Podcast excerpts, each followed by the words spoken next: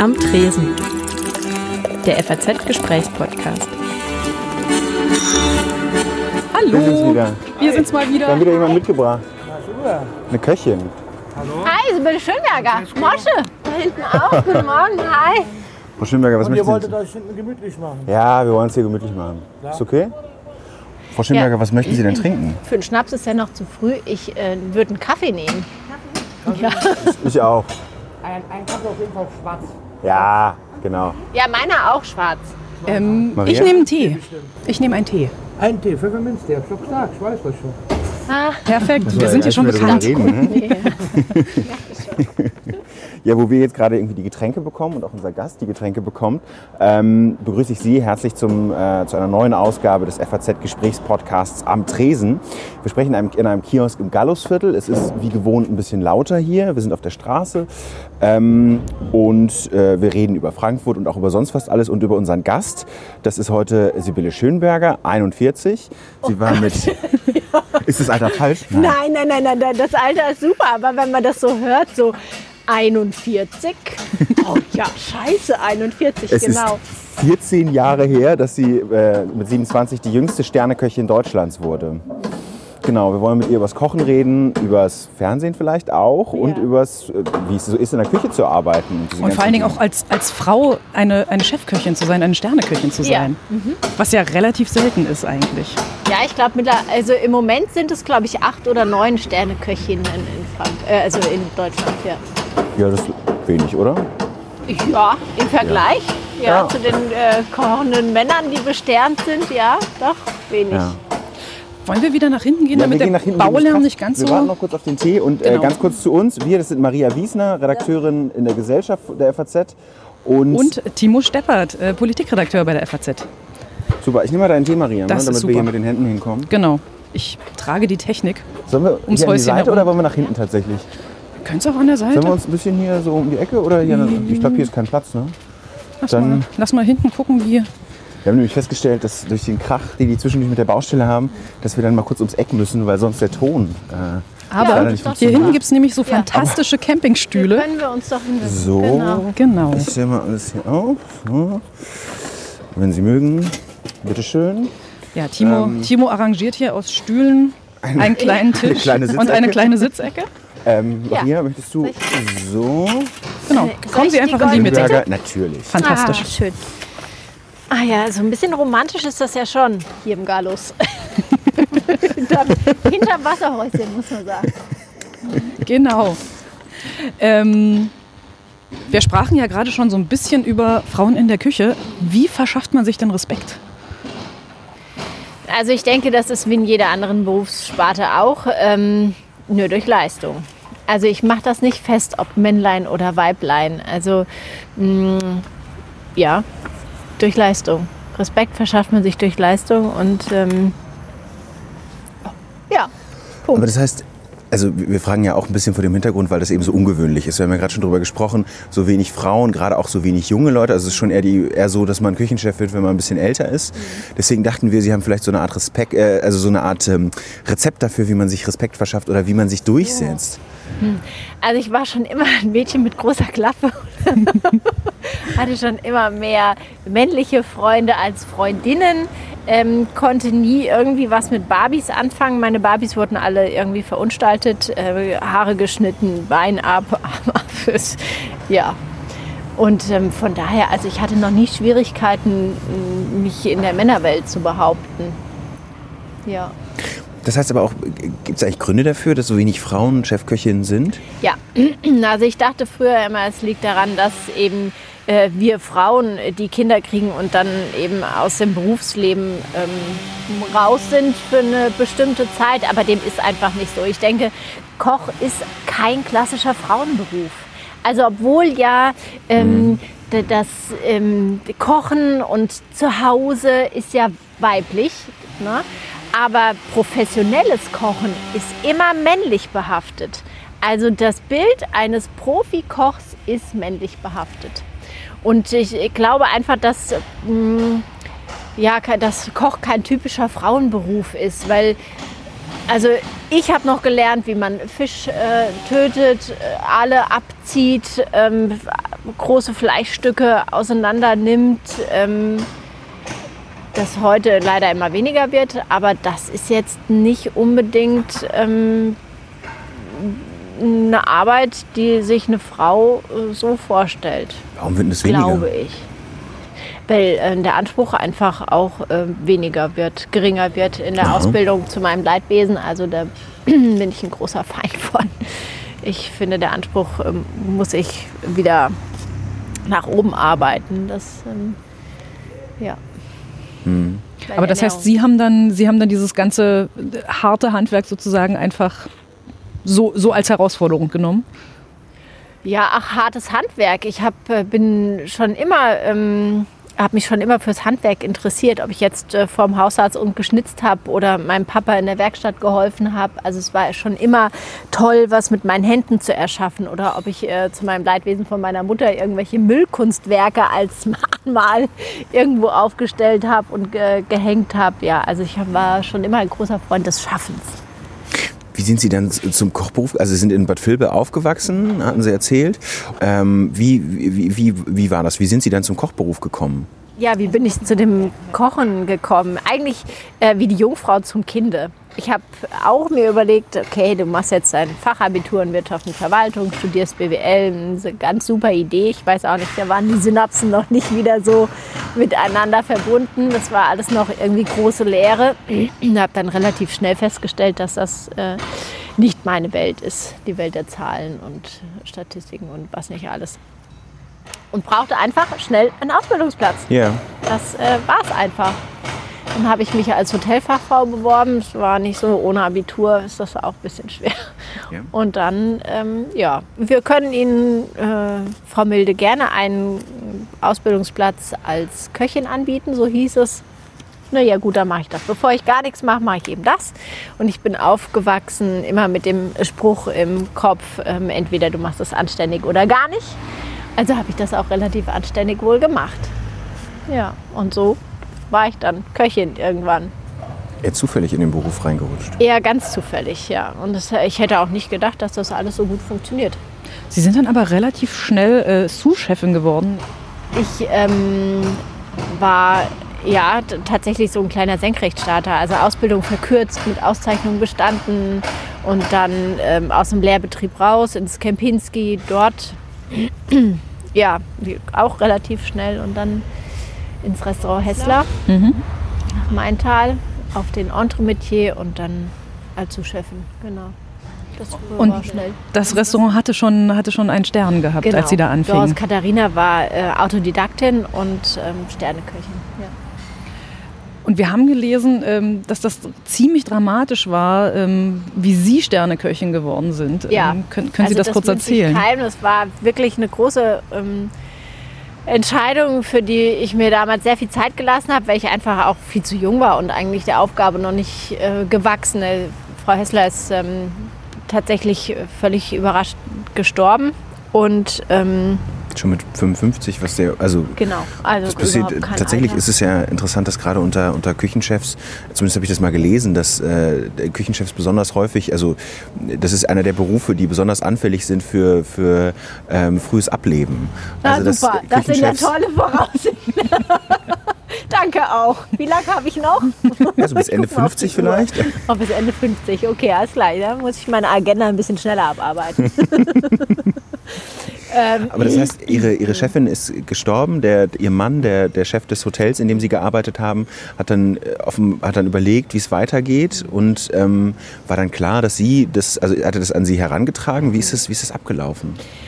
er hat mich gefragt, ob ich die ähm, Küchenchefstelle so lange übernehmen kann, bis ein Nachfolger gefunden ist. Und dann habe ich gesagt, also boah, hm, das ist, ich bin gerade Zuschefin geworden. Also ähm, es ist ein Sternrestaurant, alle gucken dann auf mich. Das war mir schon klar. Aber ähm, ich, war- ich war eigentlich noch überhaupt gar nicht so weit.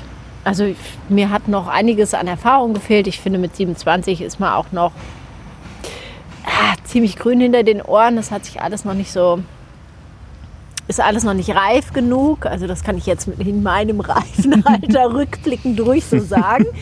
ähm, Und dann ähm, äh, nach langem Hin und Her und reiflicher Überlegung stand dann die Entscheidung fest, dass ich das so lange mache, aber wirklich nur so lange, bis ein Nachfolger gefunden ist. Naja, und äh, wir haben alles runtergeschraubt. Wir waren auch nur noch zu dritt in der Küche und wir haben tolle Leistungen gemacht. Und mein Team war großartig. Was wir da rausgeschickt haben, Hut ab. Also das haben wirklich als Team haben wir das toll hingekriegt.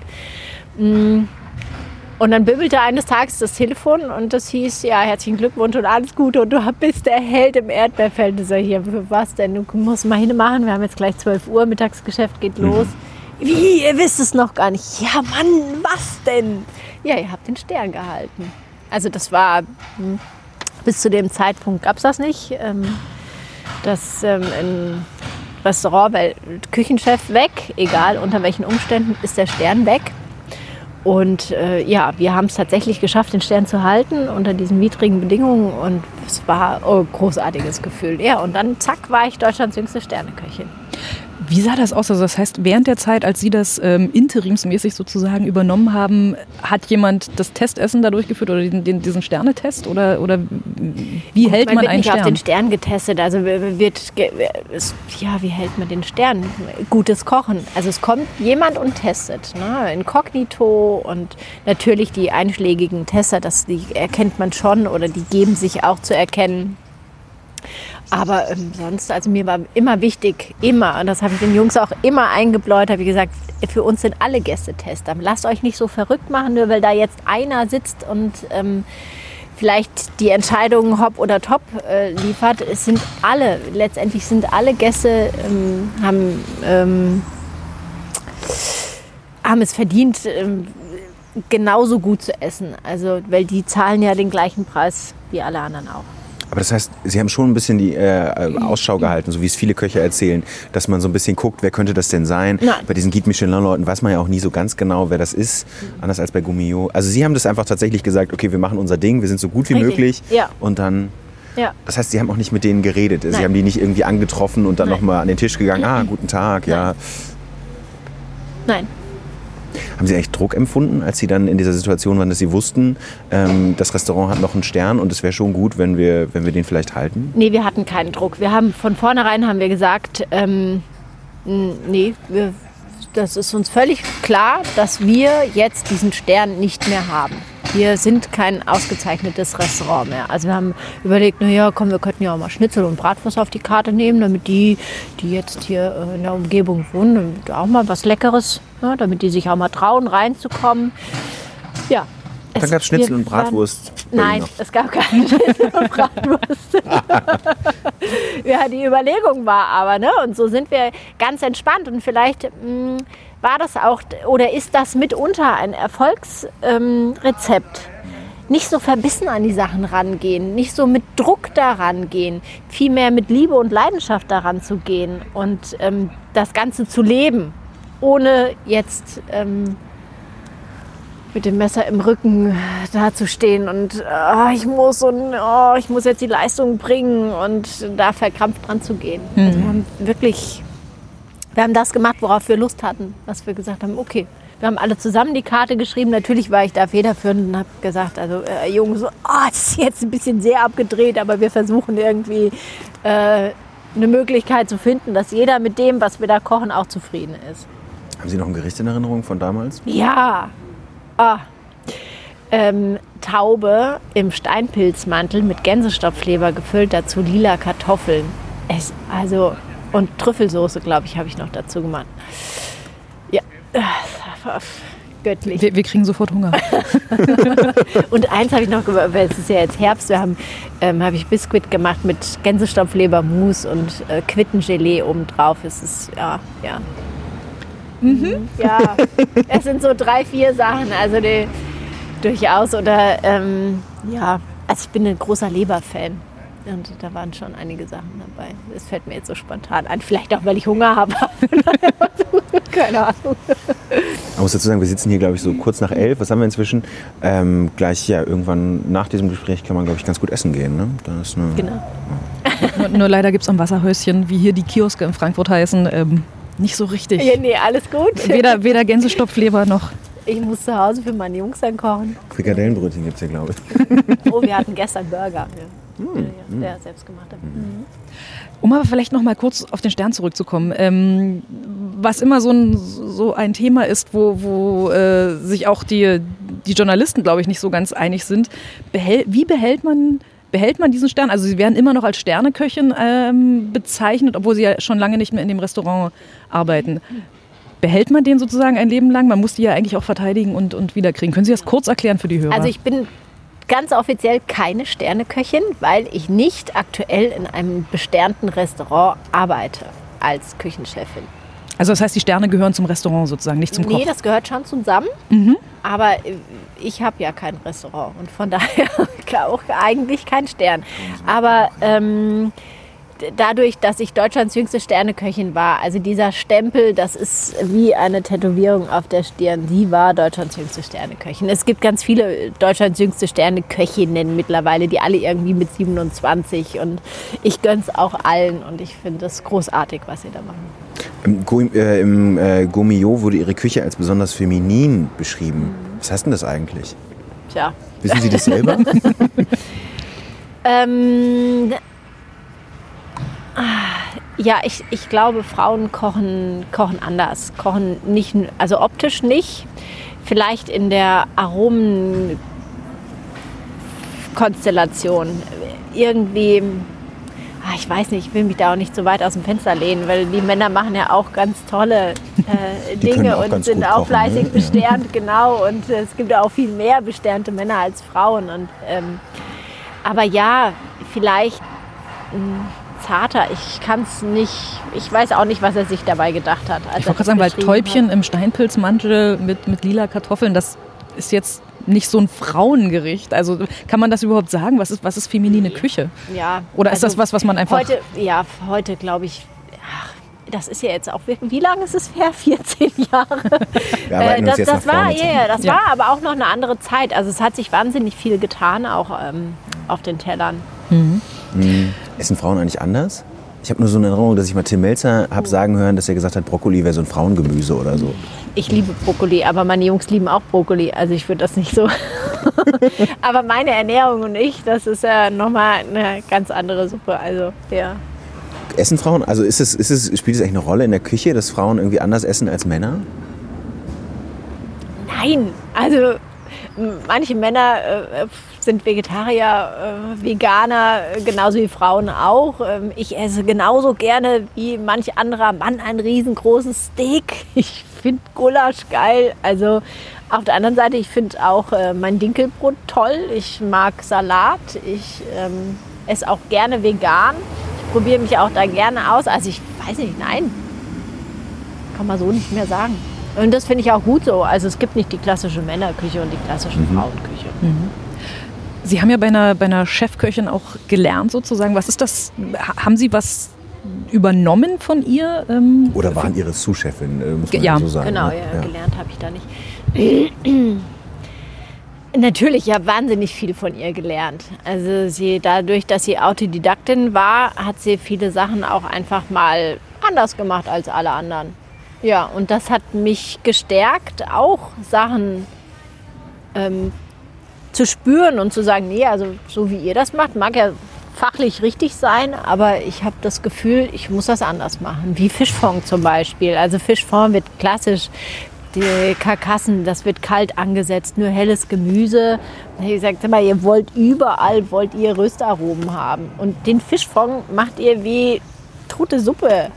Also ja, also habe ich gesagt, so, Freunde der Nacht, gebratener Fisch. Also es gibt ja nichts Schöneres als einen schönen gebratenen Fisch, knusprige Haut. Das möchte ich auch in dem Fischfond drin haben. Genau diesen Geschmack. Hier. Dann röste ich halt mal den Fischfond an. Hat wunderbar geklappt. also mehr experimentieren sozusagen. Ja, mehr auf sein Inneres hören und nicht immer nur, ja, ich weiß, alle, ich kenne äh, die ganzen ähm, Arbeitsprozesse in der Küche, also wie, was, warum, ist mir alles bekannt und deshalb kann ich auch sagen, okay, nee, ich mache das anders, ich weiß, worauf ich achten muss. Das war ja, ist ja der Klassiker, ne? Das, Handy. Telefon, Aber ich ja. finde die Musik eigentlich ganz schön. Ich mach's mal aus. Auf Flugmodus. Sie haben schon ein bisschen von Ihren Jungs gesprochen. Ja. Ähm, haben zwei Kinder, Ja, zwei Söhne. großartige Söhne. Mhm. Ähm, und wir haben auch schon ein bisschen darüber gesprochen, wie es ist, als Frau in der Küche zu stehen ähm, und dort Köchin zu sein. Wie bringt man das zusammen? Chefkoch zu sein oder Köchin zu sein und das als, als Hauptberuf zu haben und eine Familie nebenbei zu haben. Dadurch, dass ich nicht fest im Restaurant arbeite und mehr Fernseh, ähm, YouTube, äh, Schreiben, also ich äh, schreibe Blogs, ich habe meinen eigenen YouTube-Kanal, ich äh, mache Radio, ich stehe vor der Kamera, ähm, klappt das eigentlich ganz gut. Und ich bin schon immer jemand, die sich ihren Herausforderungen gestellt hat und nie gesagt hat, ähm, nee, kann ich nicht, schaffe ich nicht, geht nicht. Also es gibt immer irgendwie einen Weg, immer eine Möglichkeit, alles unter einen Hut zu bekommen. Man muss sich eben nur trauen und auch ähm, mutig sein. War das aber trotzdem dann eine Entscheidung gewesen, weil Sie, Sie sind Ende 20 äh, mit, dem, mit dem ersten Sohn schwanger gewesen, wo es dann hieß, oh Gott, und jetzt wird sie aufhören und das, das ist das, ein Ende ihrer Karriere. Drama. Ja. Ähm, dann auch bewusst die Entscheidung zu treffen, nein, ich mache meinen eigenen Karriereweg. Hm, Nee, da ging es noch gar nicht mal um die Karriere. Ähm, ich habe das gesehen bei Frau Hessler. Sie ist gestorben und sie wollte immer Kinder haben, immer Familie. Das war ihr immer wichtig und das hat nie hingehauen und irgendwann war es zu spät für äh, Kinder und Familie. Und habe ich gesagt, das möchte ich einfach nicht. Also die Familie ist das, was bleibt, wenn der Erfolg zum Beispiel mal ausbleibt, wenn es mal ein Jahr nicht so rund läuft oder auch mal zwei. Dann ist die Familie die, die hinter einem steht, die, die einem Halt gibt, die, die für äh, jemanden da ist. Und ähm, ja, wie gesagt, darauf möchte ich einfach nicht verzichten. Und dann habe ich mich ganz bewusst für die Familie entschieden und ich habe mich auch bewusst für den einen Familiennamen äh, entschieden, weil alle haben gesagt, wie kannst du nur deinen Namen abgeben? Gott, du bist bekannt geworden, Sibylle Milde, Deutschlands jüngste Sterne und jetzt willst du heiraten, Kinder kriegen und Schönberger auch noch heißen. Das ist dein Karriereende, jetzt wo du hier auf dem Zenit bist. Ich war ja überall drin. Also es gab ja keine, kein Printmedium, nichts gab es, wo ich, wo ich nicht zu sehen war. Und ähm, ja, das war ein ganz bewusster Entscheid. Da ging es nicht um die Karriere, sondern das, was eben da ist, wenn die Karriere ausbleibt. Das war wichtig, dass so dieses Fundament einfach da ist.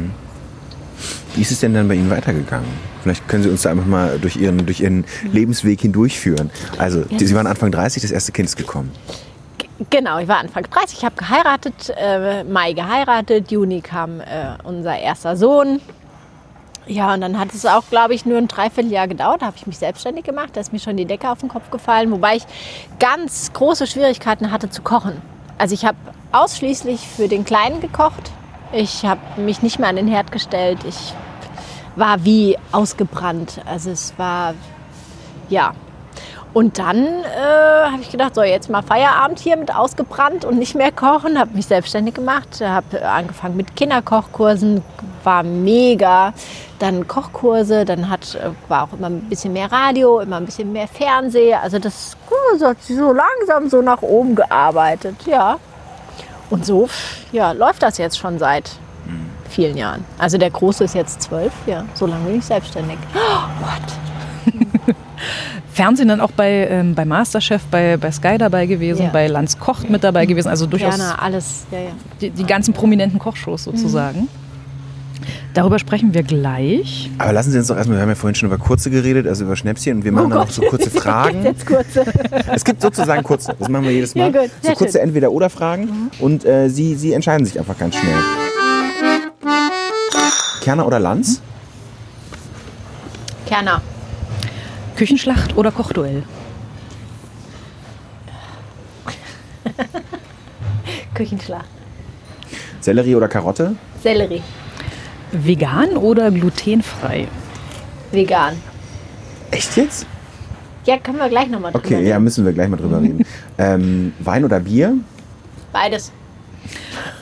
Netflix oder lineares Fernsehen? Netflix. Frankreich oder Italien? Frankreich. Ähm, Pauschalreise oder Roadtrip? Roadtrip. Es hat noch nie jemand Pauschalreise gesagt. Ich glaube, wir müssen die Frage variieren. ähm, Stöckelschuhe oder Sneaker? Beides. Heute sind es ähm, weiße Sneaker. Sneaker, ja. Mit so einem goldenen ähm, Ja, Ich weiß nicht, wie nennt man das? Mit so Engelflügelchen, die, da, genau. die da dran Genau, sind. mit schönen Glitzersteinchen. Ich bin so Ja. eine Glitzer, goldene Glitzerusche, so würde ich es mal bezeichnen. Mhm. Mach ich gerne. Sieht auch sehr schön aus. Immer so ein bisschen, immer ein bisschen gegen den Strom. Ja. Ähm, Instagram oder Twitter? Instagram, auf jeden Fall. Snoosen oder sofort aufstehen? Also snoosen dieses Oh, nee, nee, so nee, sofort aufstehen. Sofort Ja. aufstehen? Hm, okay. Wir sind auch komplett gespalten darüber. Ich bin ebenfalls für sofort aufstehen. Ich bin für langes Snoosen. Nein, Das ist- oh, das ist Horror, das ist- Qual. ja. Oh, nee, das ist ja wie Ja. oh, Folterkammer. Nee, geht gar nicht. Sorry. Aber wir müssen über vegan und glutenfrei ja, reden. sehr gerne. Warum lieber vegan als glutenfrei? Also glutenfrei. Ich, äh, ja, äh, tatsächlich mache ich nebenbei noch mein Aus, äh, meine Ausbildung zum Ernährungsberater. Und glutenfrei, das ist immer so eine Sache. Viele meinen Glutenunverträglichkeiten zu haben und äh, alles muss irgendwie Gluten sein und Gluten sein. Genau ein Prozent der Weltbevölkerung leiden an Glutenunverträglichkeit, beziehungsweise ist das eine Krankheit Zöliakie. Ähm, alle anderen Hm, also ich will keinem auf den Schlips treten. Ähm, mittlerweile sind diese ganzen Hochleistungskörner, äh, Weizen, Roggen, ne, alles, was irgendwie in Massen produziert wird. Es wurde vor vielen Jahren wurde dort ein, äh, ja, ein, ein, ein Pestizid, ein Pflanzenschutzmittel mit eingearbeitet. Das ist in diesem Korn mit drinne. Und das ist das, was uns diese äh, Unverträglichkeiten beschert, also Bauchschmerzen, Blähungen, Durchfall, alles, was damit so einhergeht. Aber ähm, eine bewusste Ernährung, also ich verzichte auf diese Hochleistungskörner, auf diese Hochleistungsgetreidesorten. Ich besinne mich wieder auf das Ursprüngliche. Und zack, So wie sie ihr eigenes Dinkelbrot backen. Richtig, also ich bin, ich bin in diesen Sachen ziemlich eklig, ich bin sehr experimentell. Was meine Ernährung angeht, ich habe äh, vegan gelebt, es war vor vielen Jahren, ähm, war ja vegan ne, ein Riesenhype. Ne? Alle haben erzählt, vegan ist so toll, vegan ist so toll, vegan ist so toll. Und jeder hat versucht, aus jeder Ecke irgendwas zu erzählen. Die Veganer spinnen, äh, vegan ist das Nonplusultra, vegan ist die Lebenseinstellung. Da habe ich gesagt, so, ihr könnt jetzt hier reden, was ihr wollt, ich probiere es einfach aus von heute auf morgen habe ich gesagt, äh, damals zu meinem Mann, ähm, so, äh, ab heute vegan. Was? Du spinnst doch. Ich so, nee, ab heute vegan. Zu 100 Prozent. Kein tierisches Lebensmittel mehr. Also Klamotten und so, das ne, war ja nur ein Test. Vier Monate vegan. Die Lieblingsgeste von meinem Mann damals war, so stand er in der Küche mit äh, erhobenem Arm und Arm? Zeigefinger, genau, Zeigefinger rauszeigend auf die Wiese, also unseren Garten. Da kannst du essen gehen. Hier gibt es heute Fleisch und Soße. Das sozusagen, Ja, ihr Mann ist auch Koch. Genau. Mittlerweile mein äh, Ex-Mann, wir sind geschieden.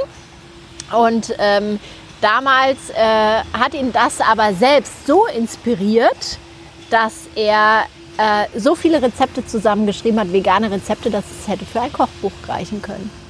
Also die, diese, dieses Nachdenken, dieses Ausbrechen aus diesen, aus diesem, äh, aus diesem Alltagswust, immer dasselbe, immer dasselbe, ähm, beflügelt und ist äh, so inspirierend, wenn man wieder drüber nachdenkt. Was esse ich denn da eigentlich? Was stopfe ich denn da immer rein? Und ähm, ja, lässt alles mal neue Strukturen bilden und dann ja, wird es wieder bunt auf dem Küchentisch. Hält nicht lang.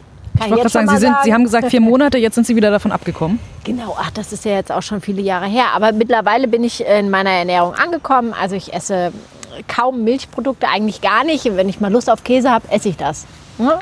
Das hat einfach damit zu tun, dass wir als Säugetier das einzige Säugetier der Welt sind, das sich ein Leben lang von Muttermilch ernährt. Ich habe das einfach mal in Frage gestellt und habe ähm, meinen Milchkonsum auf ein Minimum. Wenn ich mal Bock auf Käse habe, esse ich mal Käse. Aber es ist nicht so, dass ich Milch im Kaffee, äh, Käse auf dem Brot, äh, Sahnesoße, Milchsoße, Suppe, alles überall. Wenn ich überlege, was ich früher an Sahne und Milch verkocht habe und an Butter, ach du liebster Himmel, ja, bergeweise. Ja, also das bleibt weg, oh- ohne Zucker. Ich äh, benutze keinen zusätzlichen Zucker und ich mache das alles mit Obst und Gemüse und Getreide und ähm, ja, was esse ich noch nicht? Ach, Weizen esse ich noch nicht. Ja, Weizen, ja, genau. Also es klingt jetzt sehr spaßbefreit, auch genussfern, aber das ist es überhaupt nicht. Also wenn ich jetzt äh, mit Freunden essen gehe, dann fließt reichlich Wein, dann äh, gibt es auch ähm, Käse und ich werde mich hüten und würde dem Koch sagen, ähm, bitte kein Weizen, bitte keine Milchprodukte und kein Zucker. Aber das heißt, als Sie noch selber jeden Tag in der Küche standen und auch im Restaurant gearbeitet haben, war das dann schon so, dass Sie diese Gäste hatten, die gesagt haben, also bitte, ähm, wenn möglich keine Bohnen äh, und dann auch, äh, wenn möglich auch vegan, glutenfrei, also diese ganzen Ansagen gemacht haben. Ist es Ihnen damals schon so auf die Nerven? Gab es das überhaupt schon so? Ja, das fing an. Also das war noch nicht so extrem wie heute, wobei heute hat sich auch also es ist ja toll, ne? Das ist, ähm, früher haben wir uns darüber aufgeregt, wir Köche, wenn jemand reinkam und das vorher nicht angemeldet hat und gesagt hat, "Ah, ich habe Gluten oder ich kann keine Laktose oder äh, ich kann keinen Zucker, ihr müsst da aufpassen, ich habe die und die Allergie. Dann war das immer, oh Mann, das gibt's doch gar nicht, das hätte er doch mal vorher sagen können, oh, jetzt, ich habe überhaupt gar nichts da. Und heute ist es so, dass äh, viele Köche, die meisten Köche eigentlich, ähm, dass wir uns darauf eingelassen haben dass wir uns, dass wir von vornherein auf der Karte schon Sachen haben, die, die passen. Aber weil auch viele ähm, einfach auch darüber nachgedacht haben, äh, hallo, ich kann nicht alles immer nur mit Sahne und Butter und, und, und, und aus den Vollen. Ich muss auch mal irgendwas anderes machen. Wir, wir sind in der Pflicht zu schauen, äh, dass wir unseren Gästen auch nicht nur den Genuss bieten, sondern auch gesunde Sachen anbieten. Ja. Wie ist denn das eigentlich? War das für Sie klar, dass Sie, mh, Sie sind ja irgendwann aus diesem täglichen Küchenbetrieb rausgegangen, Sie haben, Sie haben sich selbstständig gemacht. Ähm, war das klar, dass Sie nicht wieder zurückkehren wollen? Also, dass Sie in diesen sehr anstrengenden täglichen Mittags, äh, Mittagsgeschäft, Abendgeschäft, Restaurant betreiben, äh, viel Stress, viel Arbeit, ein ziemlich harter Beruf, auch körperlich, glaube ich zumindest. Ähm, Das so, ja, doch. war, war das, war das, ich, ich wollte selber mal Koch werden, Ja. aber dann habe ich gemerkt, wie anstrengend das ist, Ja. als ich in meiner Küche gearbeitet habe. Gute Entscheidung. Meine Eltern auch so, ja, dann doch Journalismus. Ach, Ja, genau. mach das mit dem Journalismus. Aber wollten Sie nie zurückkehren? Wollte ich nie zurückkehren. Ins Restaurant Hessler wollte ich nicht zurückkehren. Ähm, war auch schwer, als, also es war klar, dass ich zu Hause bleibe ähm, mit den kleinen Kindern äh, im Restaurantbetrieb. Ja, schwierig. Dann war immer die Frage eigenes Restaurant. Je älter ich werde, umso vorstellbar ist das.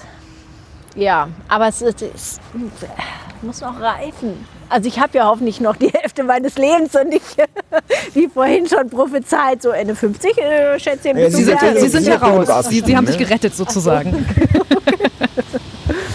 Ja, äh, ja, mal gucken, was so noch passiert. Ähm, Sie haben über Ihre sehr spezielle Ernährung gesprochen. Ich würde trotzdem mal ähm, gerne von, einem, von einer Köchin, einer professionellen wissen. Ähm, was machen Sie sich, wenn Sie abends so, dieses, dieses klassische, man kommt abend hungrig nach Hause und mu- muss sozusagen sich nochmal irgendwie schnell was machen, wo die meisten dann entweder zu Fastfood oder doch schnell zum Bestellservice oder so greifen. Was macht man da schnell Gutes? Oh, so eine Scheibe Brot mit Leberwurst ist immer gut. Okay, und kochen?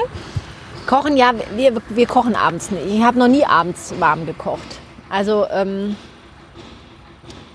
ja. Ja, ja. Also ich persönlich, ja, ich esse abends auch gar nicht mehr so wahnsinnig viel. Aber wenn es schnell ja gehen muss, gesünder, das sind ne? Man immer. sollte ja abends nicht mehr so viel. Nee, das ach, kann man ruhig. Also was man über den Tag nicht gegessen hat, kann man ruhig abends. Also es kommt immer drauf an, was man isst. Die Menge ist jetzt immer. Man kann ja abends noch hier so einen riesen Berg Salat essen. Man muss halt aufpassen, dass es über Nacht nicht noch ähm, im Magen irgendwelche, also vielleicht Alkohol bildet oder anfängt zu gären oder zu blähen, wie auch immer. Also da muss man halt drauf achten. Ja, aber ansonsten, mein Gott.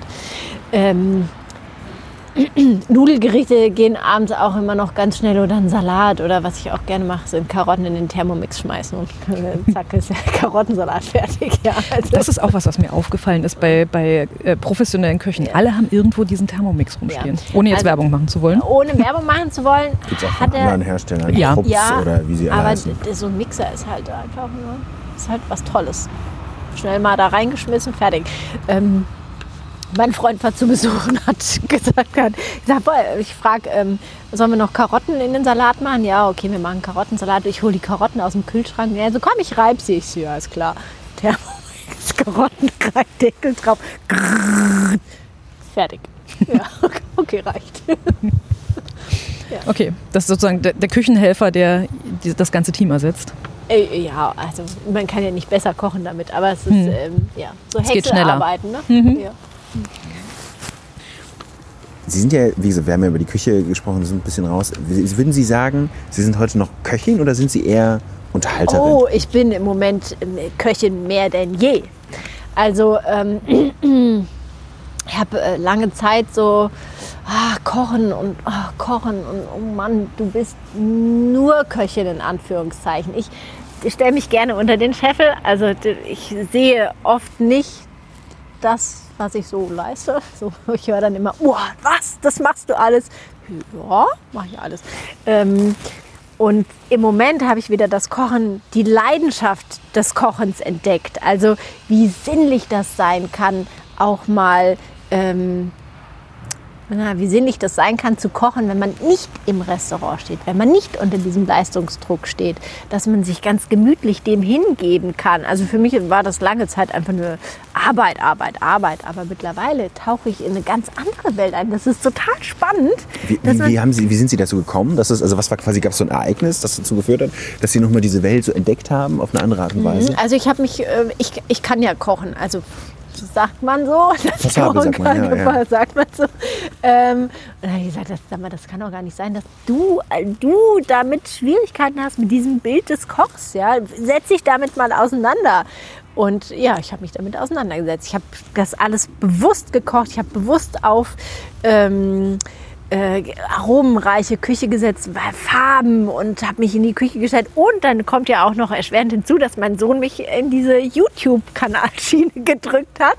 Und äh, ja, das macht mir großen Spaß. Also für mich zu kochen, ohne diesen, diesen Leistungsdruck, sondern einfach, okay, das ist jetzt für dich, das genießt du jetzt gleich und machst dir schön und nimm alles wahr und ja, äh, große Freude. Deshalb bin ich gerade, ja, ich finde es gerade toll.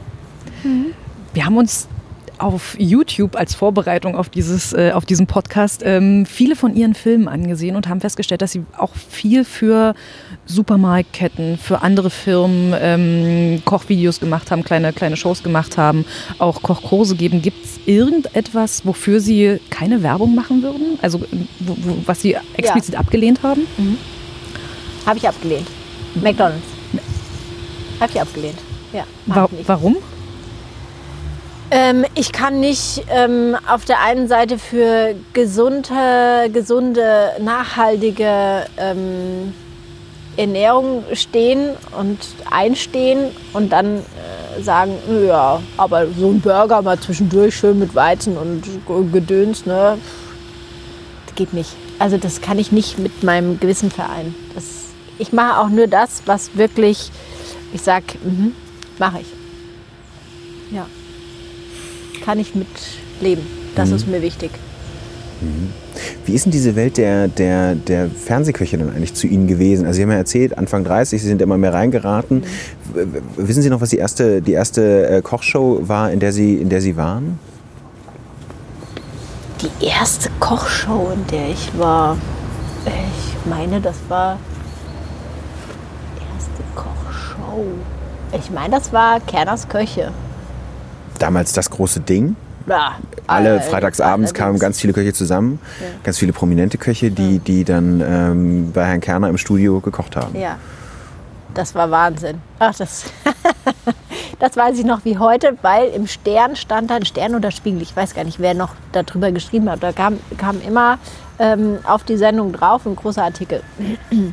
Und die Überschrift war, Milde brach mit einem Bein ein. Was? Oh Gott. Also wie das so war, ich hatte noch überhaupt gar nicht so wahnsinnig viel Fernseherfahrung und wollte das mega machen, weil da stand der Johann, der Alfons, der Alex, äh, die Conny stand da, die Sarah stand da. Natürlich wollte ich... Äh, Sarah Wiener, Alfons Genau, Zubeck, äh, Johann Lafer, die ganzen großen Namen. Äh, ja. Genau, äh, die standen auch alle da und äh, die kleine Milde stand auch da. Und dann habe ich lila Kartoffeln und gebratene Entenleber und karamellisierter Spargel. Und es sollte die Vorspeise sein. Mein Gericht sollte als erstes fertig sein. Und dann weiß ich noch, ähm, es dauerte ewig, bis ich dann endlich mal fertig war, weil ne, der mh, Kerner kam dann auch und hat mich natürlich zugequatscht und arbeiten und quatschen war noch nicht so mein Ding. Musste ich noch ein bisschen arbeiten und üben. Und dann war der Johann vor mir fertig und dann haben wir erst Johanns ähm, Gericht probiert, alle und dann meins. Und Johann sagte dann, zum einen sagte er, also Johann und ich, wir verstehen uns super. Nicht, dass er, wir mögen uns alles gut. Äh, Und äh, zum einen mochte er keine Leber, er mag immer noch keine Leber. Und zum anderen sagte er dann später, na, hast dir wohl ein bisschen viel vorgenommen. Hm? Ja, so. Gut, aber strenge Herr Laffer, genau, ja, aber da muss man, da, das lernt man, ne? Also die Gerichte werden äh, pfiffig, aber einfacher mit der Zeit. Ja, ich glaube, das war so, äh, ja, also ich habe für den HR vorher schon äh, immer ein bisschen was gemacht. Aber das war, glaube ich, die erste große Kochsendung. Äh, Kocharena kam dann und alles andere auch. Sie sehen immer wahnsinnig gut aus im Fernsehen. Wow, wie nur im Fernsehen? Moment. Nein. Heute natürlich auch. Oh, danke. Aber da, da ähm, kommt ja immer noch mal ein Haufen Make-up, nehme ich an, drauf. Ähm, was, ist, was ist Ihr Trick, wirklich gut auszusehen und gut rüberzukommen im Fernsehen?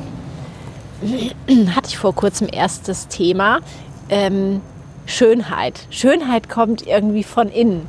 Und schön, ja, schön ist das große Ganze.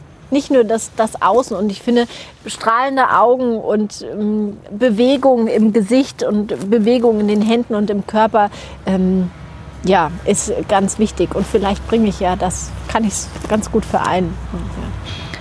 Und einen pinken Lippenstift. Sie haben meistens pinken Lippenstift. Heut, heute auch so ein, so ein schönes So ein Rosa. bisschen, ja, genau. So, äh, ich trage auch gerne äh, knallroten Lippenstift, aber mir sagte eine äh, befreundete Visagistin, also das mit den dunklen Lippenstiftfarben, irgendwie, das macht dich so streng. Und da ich ja eigentlich überhaupt gar nicht wirklich streng bin und äh, eigentlich ein ganz lebensfroher Mensch und ähm, auch die Leichtigkeit des Lebens sehr genieße, verzichte ich im Moment auf dunkle Lippen. Wie läuft das denn eigentlich? Sie hatten die, die, die, Sie waren bei Kerner Koch, Sie waren bei, ähm, beim HR vorher auch mal. Wie wird man denn da, wird man dann so weitergereicht? Ist das dann so, man wird da einmal gesehen und dann ist es auf einmal so, irgendjemand vom NDR ruft an und dann soll man doch bitte da zu Besuch kommen? Oder ist es so? Also Ja. quasi einmal da gewesen und dann ist das so ein Schneeballeffekt, der sich durchzieht? Genau, ja, es war ein Schneeballeffekt und irgendwann habe ich gesagt, also die Connections, es reicht nicht nur, dass jemand anruft, sondern äh, ja, dann Vertragsverhandlungen, äh, Laufzeiten von Bilder, Ton, Bildmaterial und allem drum, drum und dran. Da kannte ich mich ja überhaupt gar nicht aus. Und dann habe ich gesagt, okay, du brauchst hier jemanden, ähm, der dich da unterstützt und habe mir dann Management gesucht. Das ist dann schon so, das bringt das dann schon mit sich. Ist auch ganz gut so. Weil ich würde jedem einen Sonderpreis machen. Ich bin so ein Gutmensch. Ich würde, glaube ich, lieber mit dem Klingelbeutel irgendwo durch die Straßen gehen, als sagen, nee, ich brauche jetzt das und das und das und das und das. Wobei ich kann schon sehr ähm, tough sein und Geschäftsfrau. Aber ja. Haben Sie da eigentlich dabei auch moderieren noch gelernt? Also Sie machen das ja inzwischen, wir haben zum Beispiel uns Videos angeschaut, wo Sie ja auch selber so moderieren. Jörg Pilar war zum Beispiel zu Gast haben. Äh, in einem Video war das, wo Mhm. Oh, Sie das eher so ein bisschen, toll. wo Sie ein Ja. bisschen beim Pizzabäcker sind. Das Ja. Mhm. habe ich mit großer Freude gestern noch geschaut. Das war tatsächlich auch für, für welchen, das war glaube ich auch ein, Ein gesponsertes ja. Video von einem Supermarkt. Ja, genau. Genau, aber da haben Sie dann auch moderiert und haben mit ihm so ein bisschen äh, so sich unterhalten. Ja. Lernt man das einfach so nebenbei mit der Zeit oder, oder haben Sie da irgendwie sich Echt? Sie drauf fanden das konzentriert? Ja, ich fand das schön. Ja, vielleicht sollten wir da mal Werbung machen. Frau Schönberger moderiert ab sofort.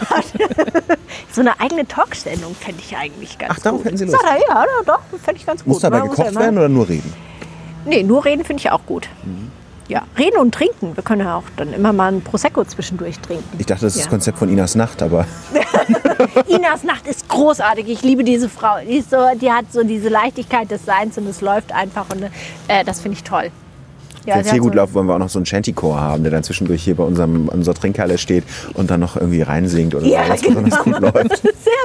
Sehr gut. Und jemand, der den Prosecco immer wieder Ja. nachkippt. Äh, nein, ich habe keine ähm, ja, Moderatorenschule besucht. Also ich finde, ah, ja, äh, so ein, ich bin so, wie ich bin. Und ich finde mich eigentlich gut so, wie ich bin. Und je älter ich werde, umso feiner bin ich damit. Also ich höre auf, an mir rum zu experimentieren. Und du musst so gerade und sei mal ein bisschen mehr so und ein bisschen mehr so. Und hör mal auf zu lispeln und du machst so viel äh und äh und äh. Aber hey, wer macht das nicht? Verdammt, wer macht das nicht? Das macht sogar Angela Merkel. Kommt auch mal ins Stocken. verhaspelt sich auch mal. Es ist menschlich. Also deshalb finde ich es eigentlich auch ganz schön, dass äh, mein YouTube-Clips, hallo, das ist dann nun mal so. Ja, Sie haben wegen Ihrem dann- Sohn äh, diesen YouTube-Kanal angefangen, so wie ich das jetzt verstanden Genau, habe. Ne? also er hat, liegt mir schon seit zwei Jahren in den Ohren. Mama, hör doch mal auf mit immer Facebook, Instagram, du musst YouTube machen. Sag ich, ja, aber ah, YouTube und oh, na. Und dann irgendwann habe ich gesagt, weißt du was, so, jetzt, jetzt ist die Zeit reif. Und dann habe ich zuerst das so ein bisschen Handy gemacht. Und das Lustige war ja noch, ich habe den YouTube-Kanal von meinem Sohn, der hat das über mein Google-Konto angemeldet gehabt und hatte dann noch diese ganzen YouTuber-Likes und was weiß ich, wo, wo er, das muss ich erstmal alles löschen. Dann hat dann der Freund von meinen Söhnen hat dann gesagt, hier Sibylle, du musst mal das da aufräumen, Die- du hast da noch komische Likes drin von irgendwelchen YouTubern. So. Gronk oder hab sowas? Ja, genau. Und habe ich dann äh, erstmal von den Jungs da so ein bisschen in die Materie einführen lassen und dann habe ich, hab ich mich mit auseinandergesetzt und ähm, dann hat das jetzt prima funktioniert. Also, ich, oh, mein erster Dislike, das war schlimm. Ich, ja, na, da kann man ja, Ja, bei YouTube Daumen hoch, Daumen, Daumen runter. hoch, Daumen Ja. runter. Mein, also bis jetzt auch einziger Dislike. Einziger ja, Dislike? Ein, ein Immerhin. Dislike, ein, ein einziger, aber das war dramatisch. Jungs, die Mutti hat ein Dislike. Mama, ganz cool bleiben. Das gehört dazu. Als YouTuber muss man auch mal ein Dislike abkönnen. Wie Also, lange wie lang hat das gedauert, um darüber hinwegzukommen? Zwei Tage. Ja, zwei Tage. Doch, tatsächlich. Doch so lange. Doch. Aber dann hat, äh, ich habe so einen Maronenschäl-Clip, ganz geil. Der hat äh, fast 500 äh, Klicks. Und das hat mir dann darüber hinweggeholfen. ja. War der Dislike dann länger als Kritik von Johann Lafer, der sagte, hast du dich übernommen? Nee, da, da an Johanns Kritik konnte, da hatte ich noch ein bisschen zu knabbern. Da war ich ja aber auch noch nicht so reif. Also, Es wird besser mit dem Alter. ja, oh Gott. Man ist ja nicht unfehlbar. An einer Stelle habe ich in äh, unser Archiv hat uns ein paar Sachen zusammengestellt, auch über Sie, das Dossier äh, Schönberger. ähm, und da war auch an einer Stelle, dass sie so ein bisschen über die, also dass das Dasein als Fernsehköchin auch nicht ganz, ganz unkompliziert ist oder als, als Medienköchin oder Köchin, die in den Medien steht, dass es zum Beispiel ist, wenn morgens irgendwie ein Redakteur anruft vom Radio, ähm, man bräuchte ein Rezept mittags, ob sie nicht vielleicht was liefern könnten, dann machen sie das auch, auch wenn es vielleicht nicht so super passt. Wenn es mir möglich ist, mache ich das Ja. tatsächlich. Ja. weil man mitspielen muss, um weiter mitzuspielen, wenn man, wenn man mit Medien agiert als Fernsehköchin? Ähm, ja, sicherlich. An der Stelle, Also- ja. Ähm, gut, also wenn ich das nicht liefere, dann wird jemand anderes angerufen, das ist ganz klar. Und ähm, wenn es mir ja möglich ist, dann mache ich das. Wenn es mir nicht möglich ist und ich mich wirklich verbiegen und ach, das Unmögliche wahrmachen muss, dann mache ich es auch mal nicht. Dann geht es halt einfach nicht. Das muss man auch für sich, dann muss man für sich fein sein und sagen, gut, nein, dann geht es halt einfach nicht. Ebenfalls aus dem Archiv ähm, kam das schöne Zitat, wer kochen kann, kann es überall, auch auf zwei Herdplatten beim Ja, Camping, ja. was Sie vor drei Jahren mal in einem Interview gesagt haben. Ähm, und Sie geben aber auch sehr viele Kochkurse, äh, haben wir herausgefunden. Mhm. Ist Ihnen dabei schon mal jemand untergekommen, der überhaupt kein Talent hatte? Ja, die gucken dann nur zu. Die werden dann meistens von ihren Frauen mitgeschleppt oder von Freunden, die dann meinen, äh, diesen Leuten was Gutes tun zu wollen oder tun zu müssen. Und das ist wirklich rausgeschmissenes Geld. Also diese Gutscheine, das kann man sich wirklich sparen. Wer nicht kochen will, muss auch nicht kochen. Das sichert uns Köchen den Job. Na? Also bitte. Ist, nein. Jemand, der nicht kochen will, der da keine Ambitionen hat, lasst die Leute in Ruhe. Schenkt ihnen einen Fitnessgutschein oder geht mit ihnen in ein Restaurant gut essen. Aber kein Kochkurs. Das muss auch nicht immer sein. Mm, Letzte Frage. In der Küche geht es ja teilweise ziemlich hart zu. Was ist eigentlich die schlimmste Beschimpfung, die Sie schon mal in der Küche gehört haben? Also Sie müssen sie nicht selber abbekommen haben. Sie eigentlich immer verteilt.